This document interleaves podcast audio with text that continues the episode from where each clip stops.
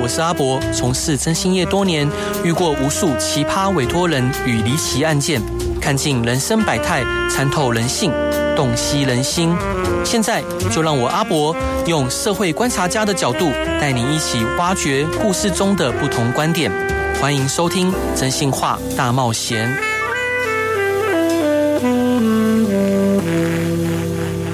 Hello，各位亲爱的听众朋友，大家晚上好，欢迎回到飞碟电台，收听由我真心是阿仔主持的《真心话大冒险》。今天邀请到的来宾真的非常的特别，他是一位爱酒痴迷的业余调酒师，他出版了中文世界第一本的调酒师问答集《隐形人干杯问答一零一》，内容充满了幽默风趣的调酒知识。今天呢，就由这一位独具风采的聊天系调酒作家，带领我们探索调酒的世界。让我们一起欢迎隐形人先生，Hello，欢迎您。哎，大家好，我是隐形人。那在节目开始之前，还是要提醒大家，就是饮酒过量有害健康，然后喝酒不开车，开车不喝酒。可以请伙伴介绍一下，为什么叫隐形人？呃，我一开始写部落格的时候，就是没有特别去想名 字，对，然后就想到说自己算是很多种东西都很容易成 瘾的人，然后就先写了这个名字。哦对那写了之后，就是因为开始部落格开始慢慢有人看，那就想说顺势就一直用这名字用下来哦， 了。是这名字很帅耶。是是是，所以兄弟想请教您，就是可不可以请你介绍这本书《隐形人干杯问答一零一》，它是什么样的书呢？然后你希望可以透过透过这本书带给大家怎么样的体验？呃，因为我自己在我们的门市就是有讲蛮多年的跟调酒有关的课程跟活动，嗯，那几年下来，我会发现说，大家在活动中问的问题其实都差不多，对对，那慢慢的，大概在前两年多左右，我就想说，就是、那不然我就来汇整这些就是常见的问答，然后把它写成一本。那当然是希望说，就是因为。毕竟不是每个人都能参加我们活动嘛，那就想说，就是如果你对调酒可能有兴趣，然后可能会有一些想问的问题，那希望这一本书都能够收录到这样子。啊，是。那呃，这本书我看非常的厚，而且里面有非常丰富的图文，是由积木文化出版的。当时是如何跟这个出版社结缘的呢？呃，其实我那个时候就是第一本书也是从麦浩斯那个地嗯方就是开始出版，那就是对城邦集团就是觉得蛮信赖他们的，然后后来就是有接触到就是现在的这个编辑，嗯，对，慢慢，然后我觉得跟他很谈得来，啊然后我们是就就是出版了这本书这样子。那其实我觉得他蛮厉害，就是因为其实书名是他想 的，对我本来的书名蛮简单的，我本来书名叫《醉汉一零一》，嗯对对，然后他帮我改了之后，就在后面再帮我加了东西，我嗯觉得变得比较吸引人。对，没错。那伙伴想请教您，就是如何喜从什么时候开始喜欢调酒的？然后大概是什么年纪？有发生什么样特别的事吗？让你开始这条路？呃，开始调酒其实那个算蛮一个特殊的经验，就是嗯我大一的时候被当了一门就是普通化学实验，哇哦然后我一直到到大四的时候，为了毕业想要把它补回来，嗯，那因为补回的时候就是大部分的人都已经都认识嘛，大一的彼此都认识，对有同组，所以我们就几个边缘人就被分在一组，嗯，对，然后我印象很深刻，就是我们那里面其中一个组员，就是他也是大部分时间都没有来学校，哦就是也是为了补那个课而来。那我看他拿那些化学的量杯啊、烧杯的姿势，嗯，很特别， 就就不像我们一般人会手持东西的那种方式。而且他拿东西的时候，都会下意识的在鼻子那边闻一下。然后有一次我对我就终于忍不住，我就问他，我就说：“哎、为什么你用中指跟食指去夹量杯？”然后他就跟我说，他晚上在做调酒师。哦，对，是然，后就开启了话题这样子，然后他就有跟我讲说，就是他们店里面流行的一些酒，然后建议我可以就是材料也好买的，就可以自己在家里试试看。对，那我就这样子慢慢试，就试出兴趣，然后后来才开始写那个部落格。是。那兄弟，你提到说你对很多事情都容易成瘾，是那你对酒类有成瘾吗？呃，有没有成瘾哦？其实我觉得，嗯，多多少少有一点吧，嗯因为毕竟每天都会接触，然后就是有的时候也习惯，就是朋友聚会的时候都会喝这样子。对，对，那呃，你在书中有提到很多不同呃基酒材料的知识，你是如何去获取这些丰富的知识跟经验的？其实我刚开始接触调酒，就是比较有系统性，大概是零七零八年那个时候。那个时候其实中文的书籍比较少，嗯大部分都是看原文的书籍，哦然后还有参考一些就是外国的网站。嗯，可是这十几年来，就是台湾的调酒进步非常非常多，很多那一种原本我以为不太可能翻译的调酒书，最近都有翻译的版本进来。哦是那再加上其实呃，我觉得在亚洲国家里面，对于调酒的这个知识啊、技术水平，台湾其实大概只比日本差一点点。所以其实我觉得在台湾算是一个，如果你想要学调酒，或者是说你对调酒有兴趣的话，算是一个资源蛮丰富的地方。所以我觉得不管是书籍、网站，都有挺多东西可以参考。是，那您刚刚在上一段的时候有提到说，就是呃，这名同学是呃，他因为他是调酒师嘛是，所以引领你进去到调酒这一门领域里面。嗯，那是什么让你持续的会在这个领域里面生根呢？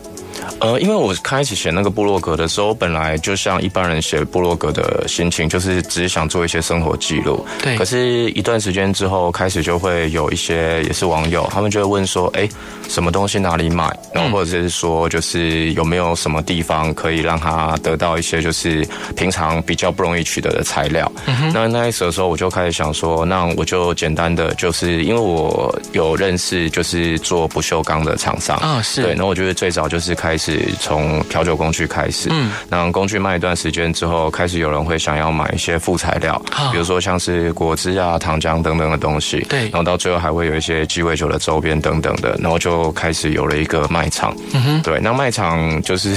在我去当兵的时候，我本来想说就是差不多也该结束了，那我在当兵的时候，我太太就自愿帮我接手继续做，哇哦，对，然好后太太， 对，然后做完之后我退伍了，然后退伍之后一时也还没有找到工作，我就想说那就网拍继续做，嗯对然后网拍继续做，做着做着就觉得，哎、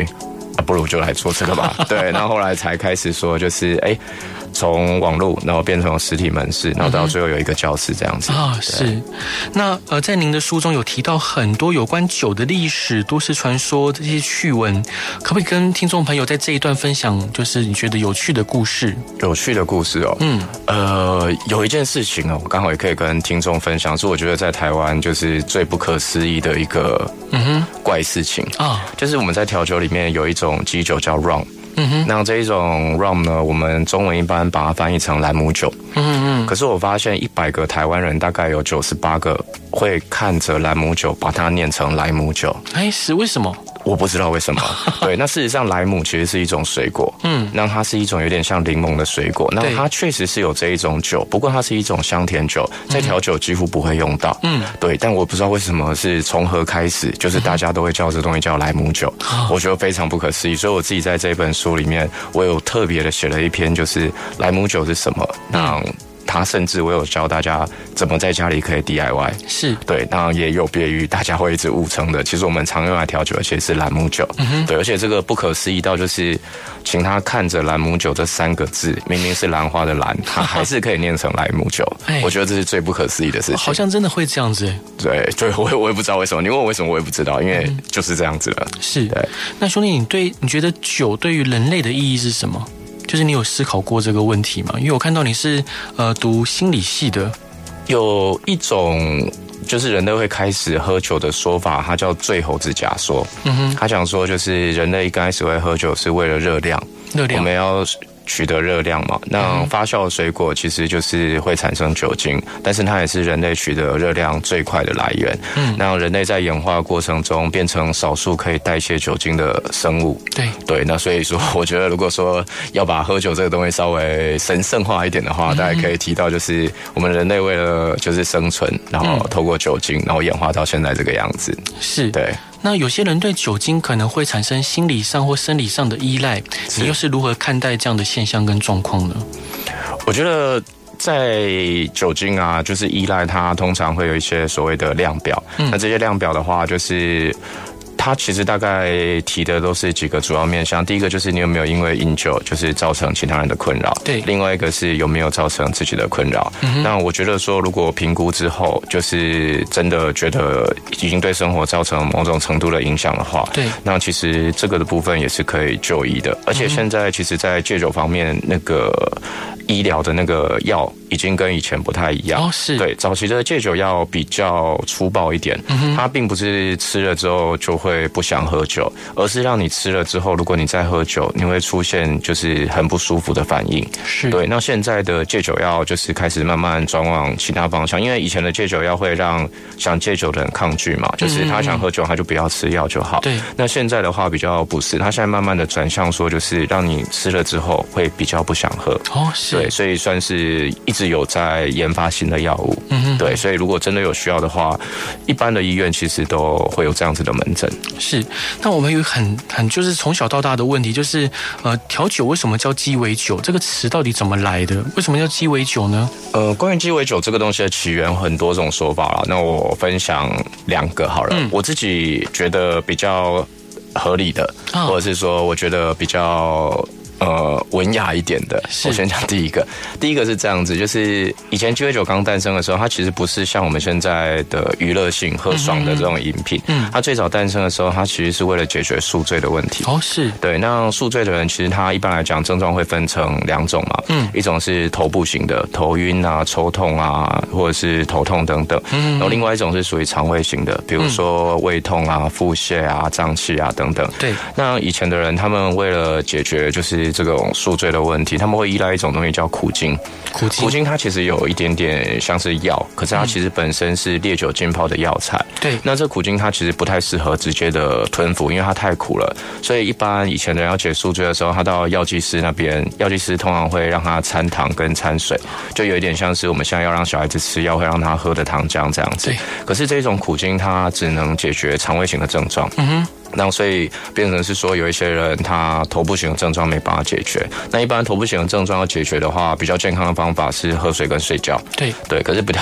不健康的人，他就会跟你说，那你就再继续喝。啊对，是，嗯就是我在喝醉就不算宿醉了那种概念，所以慢慢的就是酒精，然后糖，然后水，还有那个苦精这四个东西结合起来，就成为鸡尾酒这个东西最早的起源。那为什么叫 cocktail？其实是因为当你前一个晚上暴喝之后，酒不是都没了吗？嗯对，那在以前那个年代，酒其实不是装在玻璃瓶的，它是装在橡木桶里面的。嗯哦是那橡木桶它上面会有一个龙头，嗯对，那个龙头它其实就是叫 cock。cock 其实有公鸡的意思，然后就也有龙头的意思。嗯那 tail 其实是指尾巴的部分。那什么意思呢？就是因为以前拿、啊那个龙头转转转转完酒可能没了，对但你隔天如果有想要喝酒的话，你只好去摇那个桶子，嗯把剩下低于那个龙头底下的酒把它摇出来。对那因为它低于这个龙头摇出来的酒底下会有很多木渣，嗯对，那所以这个酒不好喝，他们只好掺大量的东西进去去稀释那个味道。嗯哇哦所以它就是把这两个词 “cock” 就是指那个头，“tail” 就是指剩下那些酒，然后再把它结合起来之后调制的东西。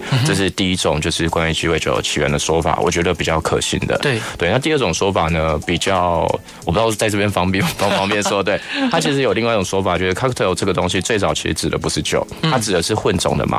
啊哦，以前的人在买马的时候，他会喜欢买品种马，比较优良品种的那一种。对，那那一种混种马比较不好的马，他们就会叫它 cocktail、为什么呢？因为商人为了要把这样子的马卖掉，他会希望那个马看起来比较有精神，嗯对所以他们就会拿生姜。就是菌酒的那个生姜去刚那个马匹，啊就会从它肛门插进去。对那插进去之后，它尾巴就会整个竖起来，嗯然呃后就看起来就比较有精神，卖相会比较好。嗯所以 cocktail 其实就是 cock 就是有举起的意思，嗯，对。那举起什么呢？举起 tail 就是马的尾巴，哦对啊，所以说就是后来就把这一种混合过的东西，不是纯的东西，我们叫它 cocktail 是这样子。哇哦，长对知识了。是，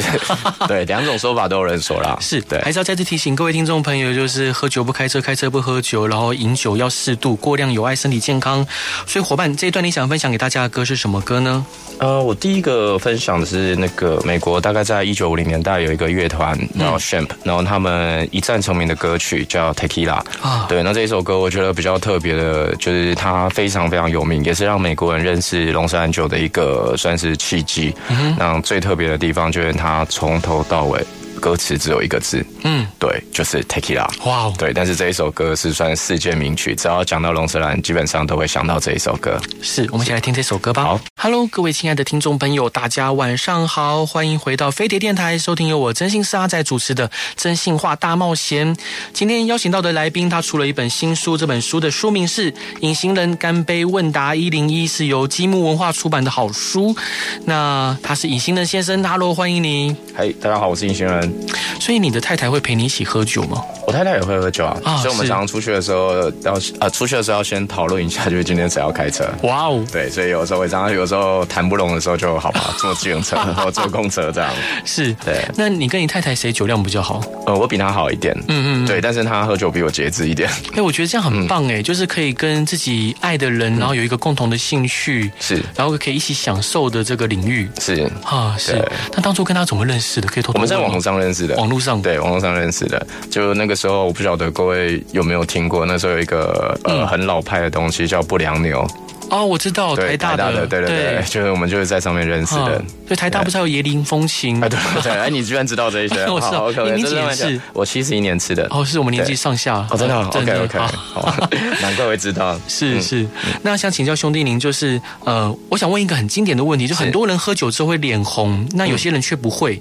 那这是肝的问题吗？可以跟我们解释一下其中的原理吗？其实我长大的时候，第一次听到说，就是喝酒脸红跟肝功能好或不好有关，我其实自己蛮惊讶的。嗯哼，因为我自己家里的人，就是从我的爷爷，然后到我的爸爸，都算蛮会喝酒的。对但是他们喝酒都是会脸红的。哦所以就让我造成一个就是觉得有一点疑问，说，哎，奇怪，我家的人看起来健健康康，啊也能嗯喝，那脸红真的代表不好吗？那当然，另外一种说法是说不会脸红才是不好的。对，那我就开始比较系统性去看。嗯对那其实现在比较正确的资讯都已经出来了，就是比如说它其实牵扯到乙醇代谢的一个过程。对，乙醇它进到我们身体里面之后，它第一个它会先脱掉一个氢，嗯然后变成乙醛。对然后乙醛呢，再脱掉一个氢之后变成乙酸，然后乙酸就我们所谓的醋酸，它可以排出体外，对比较健康。但是一般的人哈，他如果少了身体里面少了一个机能，它有一个专有名词叫 LDH 二，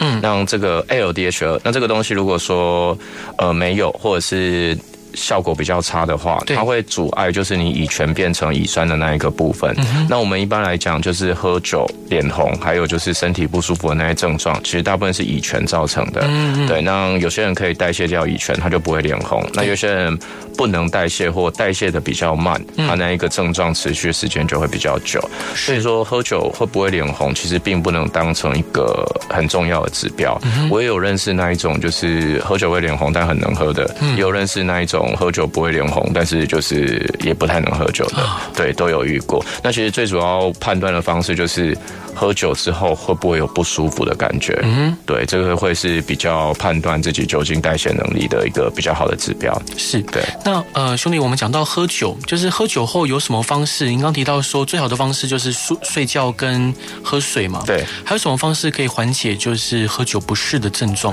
呃，喝酒不是你是指当下的不适，还是隔天起隔来的天，宿醉？呃隔天的宿醉我一般来讲，我真的蛮建议，其实就是喝水跟睡觉，因为一般像我们台湾就是有合法贩售的一些所谓的就是解酒的那些药物，其实都只是营养补充品，嗯是并没有一个真的是以解酒这个东西为效用的一个药物，或者是说呃健康食品，它就是一个营养补充品。那其实我觉得营养补充品，我自己的观念里面呢、啊我觉得大部分的营养都可以从食物中取得，所以不会特别去。去喝这样或吃这样的东西，所以一般来讲还是会建议喝水跟睡觉。那我自己有一个推荐，就是假设是真的非常不舒服的状态，我会推荐他喝含糖的碳酸饮料。哦，比如说像可口可乐，嗯，对，或者是雪碧之类的。因为第一个就是因为宿醉等于是脱水嘛，第一个先补充水分，第二个补充糖分，嗯对那第三个我觉得最重要就是它会强制让你的胃有一点就是有二氧化碳进去，你会打嗝。嗯啊好，呃，运气好的话就吐一吐就没事了。 对，啊，运气不好的话也会稍微缓解一下就是胃部症状。但是其实说这么多，我自己还是最推荐就是喝水跟睡觉。是对，所以刚呃，您提到说喝就是有含糖的碳酸饮料，对。那有些人会说宿醉喝蜂蜜水也是一样的道理吗？其实都是营养补充。是所有的，因为宿醉它其实有几种症状，这个刚好在书里面，因为很蛮多人会问解宿醉的问题，因为我们同学常常都是会有宿醉的问题嘛。对，那宿醉其实它第一个就是它会脱水，对所以一定要补充的就是水分。嗯第二个它会造成低血糖，对嗯所以第二个就是要补充糖分这样子。那至于说为什么有一些人会再喝酒，是因为他头部的症状没有办法借由这些东西去解决，嗯所以他就强迫自己在进入酒醉的状态去缓解那个不适，嗯所以才会有一种人家说宿醉要喝什么回魂酒啊，啊是对，那他的逻辑就是说喝醉了就不算宿醉的那种感觉，但其实那个都只是在把你的痛苦再往后延，嗯对，所以其实是真的宿醉是不建议再喝酒的，了解。对。那兄弟，我们常常喝酒喝过头，就会有所谓断片的情况发生。那你自己会有喝到断片的经验吗？然后可以跟大家解释一下为什么喝酒过量会断片？断片的部分也是蛮多人会想了解的。其实断片其实它英文叫 black out，那嗯它其实指的就是说喝酒完之后会有一段时间没有记忆。可是这 black out 我觉得或断片，我觉得呃比较没有那么精准的去形容那种现象，因为嗯很多断片的人他是正常跟人家互动的，对，对他只是说隔天可能会跟你说，我有一段就是从哪里哪里是我最后一个画面，接下来开始就没有记忆。可是其他人会跟他说，你在那之后其实还做了很多事情，那个就是断片。那一般来讲，断片的原因其实是因为我们人类掌管记忆的部分有一个地方叫海马回，嗯，那海马回这个地方呢，就是它是我们短期记忆可以变长期记忆的一个关键的一个部位。嗯让喝酒这个事情，就是如果你急续的让你体内的那个酒精浓度增加的话，它会去干扰海马回的功能。对那换句话说，就是你当下所有的东西没有办法形成你长期的记忆。比如说，现在可能问你说昨天晚餐吃什么，然后睡前做了什么，你可能讲得出来。可是问题是，假设喝酒过量的话，你可能就是停留在晚餐之前，是因为你晚餐之后的记忆没有办法进入长期记忆，所以隔天就会变成是有一点像忘掉这样子。对。那兄弟，我想请教您，就是因为您身为呃非常专业的调酒师，他很好奇说您平常最喜欢的是哪一种调酒，可以跟大家介绍一下吗？然后以及是为什么？呃，其实我自己。喝调酒啦，因为我自己每天上班都在做这些酒。对我其实下班其实都习惯一些比较轻松的喝法。嗯，对。那我自己蛮喜欢喝威士忌苏打，就是简单的威士忌兑苏打水，或者是我自己蛮喜欢一杯酒叫苦艾酒弗莱贝。然后苦艾酒弗莱贝的话，其实材料也不难，就是苦艾酒，然后还有苦精，然后再加上苏打水。那如果讲究一点的话，再补一点碎冰这样子。哇这个是我自己在家就是呃不想要太花力气的时候回去喝的酒。那至于出去的话，其实我就是比较开放性的，就是朋友点什么，我们大家就 share 一起喝。因为一个晚上，如果你一个人去喝了不起，大概就喝三四杯嘛。可是如果你有两三个朋友一起喝，大家交互这样子的话，一个晚上可以喝到蛮多杯，所以我并不会特别一定要执着喝什么，就是跟着大家一起同乐这样子。是，那有没有什么样的调酒会开启你对某一段事情的记忆呢？譬如说，呃，像我喝喝 Long Island 的时候，我可能会想到我失恋的这个感觉。是，有没有什么调酒对你特别有意义的？呃，特别有意义的调酒，如果要讲的话，长岛冰茶其实也算是对我来讲蛮有意义的调酒，因为我刚刚有跟你提到说，就是我在那个普化遇到的那一个调酒师，他嗯第一个跟我讲的调酒就是长岛冰茶，是而且他那时候跟我讲长岛冰茶有说，就是因为如果你要做这一杯酒，你基本上会买齐了四大基酒，嗯就是伏特加、龙舌兰、兰姆酒，然后还有就是清酒，嗯，然后基本上就是你该有的基酒，你又会有一大部分，算是可以开始调酒之路这样嗯子，所以。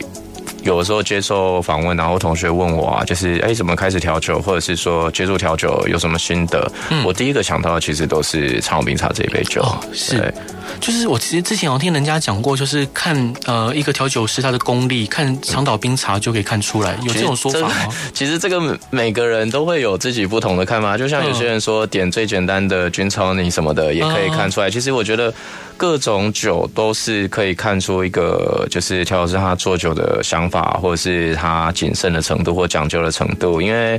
比如说，就像。讲菌草泥好了，菌草泥就是一个最简单，然后之前疫情大家最喜欢在家里调的酒，因为它只要清酒跟通灵水两个材料就可以了。可是如果你在外面点这一杯酒，然后它一杯酒要收你三四百块，如果他只有给你清酒跟通灵水，对，就有一点点，你可能会觉得说，哇，这东西我在家调，可能成本四十块，嗯好，你在这边要收我四百块，对所以其实酒吧它其实在做这些调酒的时候，其实它会有很多细节可以注意，比如说用的杯子啊嗯对，或者是用我们一般人没比较难取得的、比较透明的那种大型冰块，然后或者是说比较好的清酒，那甚至是说通灵水，就是一般人大概买就是买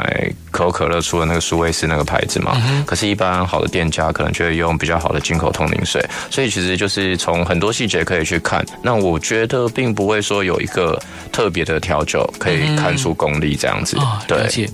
那鸡尾酒也是混酒的一种，因为大家都说喝混酒很容易醉，是真的有这个说法吗？然后以及有什么方法可以建议听众朋友，就是喝混酒可以比较不那不那么容易醉的？其实混酒这个东西容易醉是完全没有任何科学根据对跟医学，那个大部分的人就是我听长辈讲，我听朋友说，然后认为混酒会醉。但是我听过一种最荒谬的说法，他说混酒会醉的原因是因为我们的肝要去同时代谢红酒的酒精，然后再去代谢威士忌的酒精不。都酒精对吗？啊，乙醇就是乙醇啊，也没有什么红酒乙醇 跟威士忌乙醇这种事情。所以其实一般现在认为说喝混酒容易醉，其实有一个最简单的原因，就是因为我们如果单纯只喝一种酒，我们可以知道我们喝了多少。比如说我们今天两个人开了一瓶威士忌，嗯对那我们比如说我们喝了三分之二瓶好了，那我们可以大概知道说我们一个人可能喝了三分之一，嗯，那我们知道自己到哪里可能要停。可是问题是你在喝其他酒的时候，除非你一直脑袋很清醒，一直在算自己喝了多少葡萄酒、啤酒、威士忌，所以你会觉得说混酒喝容易醉，其实是因为你没有办法知道自己到底喝了多少。哦那鸡尾酒更有这样的现象，是很多人鸡尾酒，他在我们活动中做完之后，最喜欢问的问题就是这杯酒酒精浓度有多少？嗯对对，那其实我觉得说，就是我们大概可以估算一下酒精浓度有多少，但你一个晚上你又要喝又要算，我觉得这样太累好了。累哦对，所以其实混酒喝的重点其实就是不要喝太多，嗯它跟混酒其实没有太大的关系。是。对，哦，所以就有些人他可能也会讲到说，我比较喝啤酒可以喝比较多，有些人说他喝洋酒喝比较多。哦，不过这个是真的，因为是真的嗯每个人就是有一些，就像有一些人他会比较不能喝葡萄酒，对，因为葡萄酒它算是酿造酒，嗯对那酿造酒的话，它会有比较高的一些甲醇含量，啊然后或者是说葡萄酒它里面会有一种防腐剂叫二氧化硫，有些人天生就对那个东西就是过敏，哦所以是说我自己这样子讲好像有一点点怪啦，但是就是相对的喝烈酒，嗯，好，相对的是比较没有那一些呃可能会产生不舒服的状态，但是烈酒就有另外一个更高的坎，就是你能不能过乙醇那个坎嗯啊是对，但是如果说是以健康来讲的话，我自己的感觉啦，嗯，对，就是喝烈酒相对的副作用是比较少一点。是比较少的，对没错哦是还是要提醒大家，就是喝酒不开车，开车不喝酒，饮酒过量有害身体健康。所以伙伴，这一段你想分享给大家的歌是什么歌呃，我分享了一首歌叫《Escape》。啊？为什么对想分享这首歌呢 Escape 呢，它其实现在啦，它正确的歌名叫《凤梨可乐达之歌》（Pina Colada Song）。那为什么？哎、p i n a Colada Song 为什么要这样子改？其实是因为这一首歌刚出来的时候，它是以 Escape 为名，可是它里面就是重复出现一个。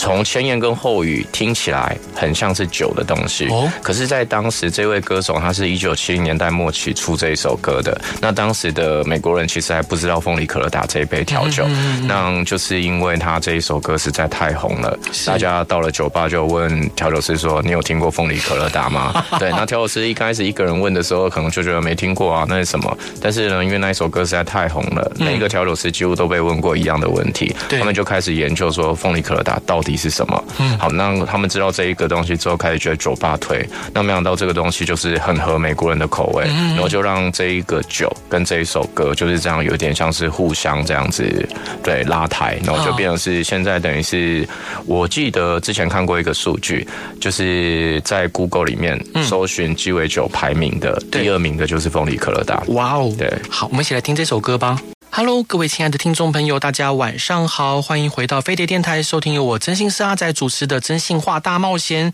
今天邀请到的来宾是热爱喝酒、喜爱喝酒、为酒疯狂的隐形人先生。Hello，欢迎您。大家好，我是尹轩恩。然后他出了一本新书，这本书非常的精彩，叫做《隐形人干杯问答一零一漫游调酒世界不 N 区》哦，是由积木文化出版的。所以兄弟，我想请教您，就是常常大家会说喝酒会变胖，会有啤酒肚，嗯，真的喝酒会变胖吗？呃，如果以结果论来讲是一定的，啊因为是嗯酒精本身就是热量，对。但是其实喝酒它胖的一个很大原因，是因为其实喝酒会刺激食欲，嗯对。那这个大家应该都有经验嘛，就是明明已经有吃晚 餐了，嗯对，可是酒喝了之后又开始就是会饿，然后又开始爆点一些东西，再加上现在叫外送变得超方便，是啊，很多人就是喝酒，然后在家吃东西，我觉得那个反而比较可怕。嗯要不然单纯喝酒的话，其实换算成热量的话，嗯其实相对是还好啦，但是喝多还是会胖。哦那如果说喝酒的话，就像我刚刚有提到烈酒的部分嘛，因为烈酒它本身不含糖，嗯所以相对的就是它除了酒精之外，不会再有额外的热量。嗯那反而是说喝一些酿造酒，好、像啤酒或是葡萄酒，因为它含有糖类，对哦会造成就是更多的一个热量摄取。嗯哼是，那有一个说法就是空腹喝酒比较容易醉，啊，那当是然为啦、什么？当然啦、因为啊我们平常吃很多东西的时候，我们的胃部就是会有一些胃壁跟那个你吃进去的东西会有一个缓冲嘛。对嗯那你如果空腹的话，就是酒精就是直接吸收啊，而且乙醇在吸收超快的啊是对，所以就是如果你空腹喝的话，就是会最快到就是酒醉的状态。那还有一种说法是说，假设你空腹嗯又喝含有碳酸的调酒的话，会醉更快，因为二氧化碳会加速酒精吸收。哦，是对，所以我的建议就是尽可能不要空腹喝酒。嗯哼对，空腹喝酒除了容易酒醉之外，它会让你超级饿，是然后吃下更多东西。是对。那兄弟，您在书中有特别介绍一款，就是有朋友问你说哪一款调酒热量最高？是你有分享一一个调酒它的热量最高，它是为什么热量最高啊？哦，那一个调酒我印象蛮深刻的，就是因为我平常在跟同学互动过程中，大部分的同学都是担心喝酒会变胖啊，嗯或者是说担心喝酒热量太高的问题。然后有一次我就被一个同学问到说，就是你知不知道什么酒的热量最高？对然后我说有点错，我就说我其实没有特别研究。嗯，那那一天活动结束之后，我就开始回想，就是我所有接触过的酒的经典鸡尾酒，然后发现有一杯叫健力士派对酒。对，那健力士派对酒它那个酒谱蛮不可思议的，它一次就要用掉一整条的炼乳。嗯对，然后再加上啤酒，然后糖，还有一些香料等等。对，那我换算下来，我现在有点忘记具体数字是多少，但是那是一个热量很高很高的一个鸡尾酒。但是我自己觉得它非常非常的好喝，哇所以还是鼓励，就是如果因为这个东西在酒吧不可能点得到，它太麻烦了。对，对，那所以变成是说，他自己在家里做，反而比较容易可以做得出来，是因为你只有果汁机，还有刚刚讲的那一些材料。其实健力士派对酒是一个，我觉得如果你担心热量高，就不要一个人喝完了、对啊，就把它分成几个朋友，大家一起喝。我觉得那是一个很值得尝试的调酒，而且你在外面基本上我从来没有看过有酒吧出过这个酒。是对兄弟，我有一个疑问呢、就是是呃，刚刚你有聊到说很多在书里面的酒，在一般酒吧不见得喝得到。是，那如果他自己又不具备这个呃想要调自己调酒的欲望或能力的话，嗯，那那去哪里才能体验到这些酒啊？呃，应该是这样说哈，就是我所谓外面酒吧喝不到的意思，是指说它不会出现在它常规的酒单。啊，对，但是如果说假设你今天很知道这杯酒是什么东西，嗯让你的调酒师你也信任他，然后他也对这个酒有了解，嗯那他就可以做给你喝啊。哇哦，因为调酒这个东西，原则上啊，就是很多人会在意说，我可不可以点酒单上没有的东西？那在我的经验里面，其实都是可以的，嗯都是可以只是你来点这个东西的时候呢，要有一个心理准备，因为这个东西就是有酒吧自由开价。嗯对，那当然，如果你信任调酒师的话，我觉得当然没什么问题。啊就比如是说像我自己很喜欢喝一杯调酒叫一脱成名，对，那一脱成名的话，就是在台湾的酒吧，我也算是比较少看到，但是很多调酒师都会做，对，我们就会去点这个酒。那像你刚刚提到长岛冰茶，长岛冰茶有一个很特别的是长岛冰茶二代，那个是台湾人发明的酒，它也不会不太常出现在常规的酒单，但是其实。我觉得啦，就是资深的调酒师应该都听过，而且都会做，所以我觉得不是外面点不到，而是你懂不懂。如果你懂的话，你就可以沟通。那沟通的话，其实还是喝得到。是。那兄弟想请教您，就是您在书中有提特别提到一个驱魔鸡尾酒的故事，是可以跟听众朋友介绍一下吗？哦，因为其实柯南刚出来的时候，其实我就有看，嗯嗯，然后就是我后来看到，就是里面的那个所有的组织，就黑色组织，它都是用酒来命名嘛。啊那小时候看的时候还没什么感觉，然后长大开始知道那些酒跟现实的鸡尾酒的材料是有关的时候，嗯，就开始比较去做研究。那刚好其中有一集就是他们称呼那个里面有两个角色嘛，一个是柯南，那个是赤井秀一，嗯，然后他们就有提到说他们是组织的，就是银色子弹，因为银色子弹就是传说可以杀死狼人还有驱魔的东西，对那银色子弹这个东西呢，就是它也是一个经典的鸡尾酒，可是这经典的鸡尾酒里面有一个材料，台湾以前都没有进口，哦然后它叫格驴子酒，它是一种香料的香甜酒，那、在国外算蛮有名的消化酒，可是台湾买不到。但如果我记得没错的话，它应该在四五年前就厂商进了这个酒，那、因为当时我就很兴奋嘛，就第一次可以调到这种酒，所以对嗯我就买它来做调酒，对，然后就是做了这一杯银色子弹。那我觉得它有一点像比较清爽版本的坏 Lady，然后带有一点更多的薄荷的清凉感。嗯对，那这个酒呢也是，我觉得呃，一般常规酒单也不会出现，但是如果说调酒师会做，你也可以试着请他试做做看这一杯酒。哇哦！对，我听听的好好期待，好兴奋。啊 所以，兄弟，你在书中有提到一些酒吧文化互动一些方面的事情，但是如果一般听众朋友去酒吧，呃，像我这种就是比较少社交的人，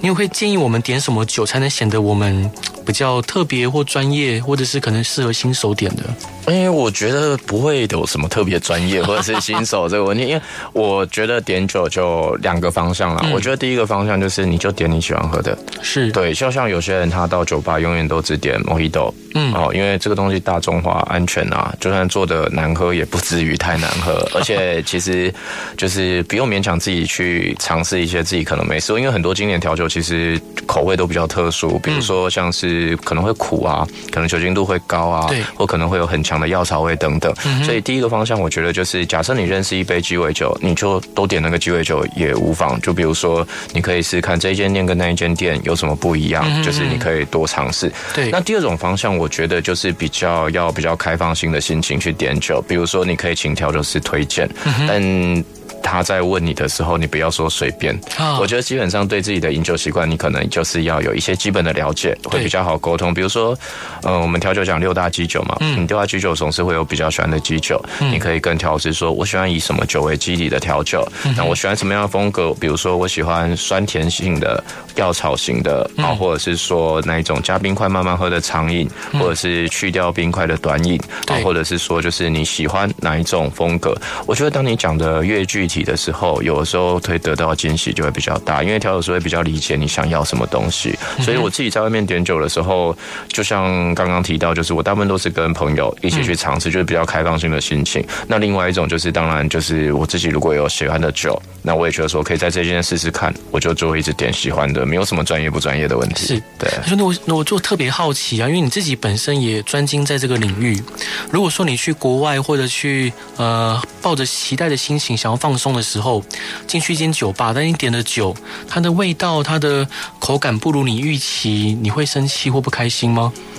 呃，我自己会还好的原因，是因为我如果说是比如说到了观光区啊，或者是一些就是比较没有做过功课的地方，我基本上就会抱着就是踩雷的心态，对，就是好喝算赚到啊，不好喝就当就是一个经验这样。但是我自己如果说像是我自己出国的时候啊，就是晚上都会特别安排就是去当地酒吧，那那一种酒吧的话，通常就是都会事先做过功课，对，那个不做功课不行，因为通常单价都很高，对对，比如说像在最常讲酒吧圣地嘛，就比如说日本的话就是银座。对，对，那个银座的酒吧，他们还会有一个入席费，嗯嗯，也就是当你进去，你什么都不点，他就要给你收一个基本费，对对。那收完基本费之后，每一杯的调酒，哦，现在物价又上嗯涨，那每一杯喝下来，就是你一个晚上可能就是喝下来，可能就是台币几千块，对嗯对，这种真的就是不做功课不行，所以这一种倒是没有遇到特别不好的经验，啊，对，是。但所以你从来不会因为就是调酒不好喝而不开心。不会，而且我觉得，假设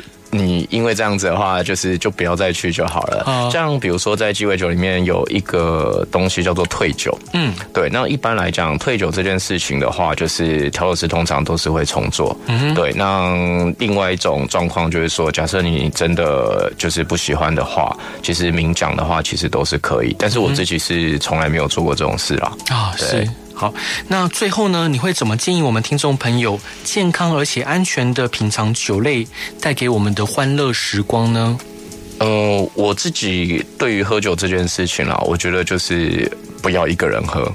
对我自己的经验就是不要一个人喝，嗯然后就是多跟朋友去。因为像我自己常常觉得有一点很可惜，就是我们常常会在门市或教室遇到一些客人，就是他接触的酒比较少，所以就变成是说你要跟他推荐其他东西的时候，他比较不会有那个尝试的勇气，所以就变成是说他到酒吧的时候，他也就是像我刚刚提的，他对会重复的点一些酒没。错那我觉得这个东西基本上是 OK，只是我觉得酒的世界蛮大的，所以如果你有一些朋友他愿意跟你一起 share，因为鸡尾酒这个东西，毕竟它不是一个很低的消费，对尤其像现在加服务费一杯四五百的酒吧都已经很多间，哦那没错变成是说你两个人一起 share，对，或者是甚至像我自己喜欢三个人一起 share，好，嗯那晚上的那个体验就会比较丰富一点，这样子是好，那今天再次感谢就是隐形人来节目上分享，就是他对于调酒的了解点点滴滴，非常的精彩。还是要再次跟各位听众朋友推荐这本新书，书名是《隐形人干杯问答一零一》，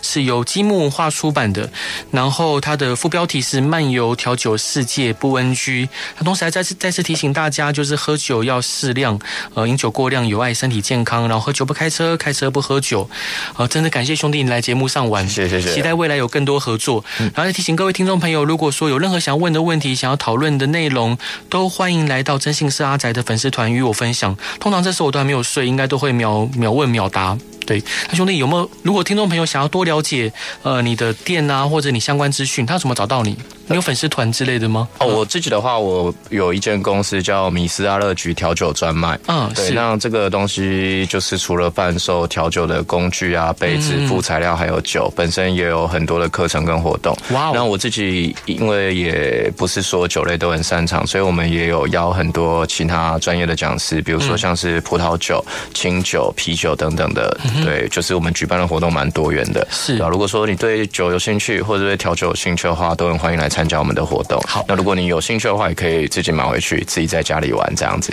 就是在脸书上面搜寻米斯、啊其实打米斯应该就找得到了，哦米斯就找到了对，。米斯就找得到好，了。就是米饭的米，然后丝绸的丝，对，丝瓜的丝，丝绸的丝，然后全名是米斯阿乐局调酒专卖。是好，最后一段你想分享给大家的歌是什么歌呢？哦。最后一首歌我觉得蛮好玩，就是那个常常会有人问说，嗯，鸡尾酒有没有酒精浓度最高的是哪一杯？啊那其实有蛮多鸡尾酒酒精浓度蛮高的，但是有一杯就是我自己觉得浓度高，而且也很好喝的，就是法兰克辛纳区。那法兰克辛纳区它本身就是一个好莱坞的歌手跟演员，对让他就是有传说啦，说他自己很喜欢喝的酒就是琴酒跟威士忌，所以就调酒师以这样子的发想，把这两种酒结合在一起。对，那法兰克辛纳区其实他有很多歌我都蛮喜欢的，但是我就想选一首他最有名的，对。经典。对，经典是，好，我们一起来听这首歌吧。然后大家晚安，拜拜。拜拜。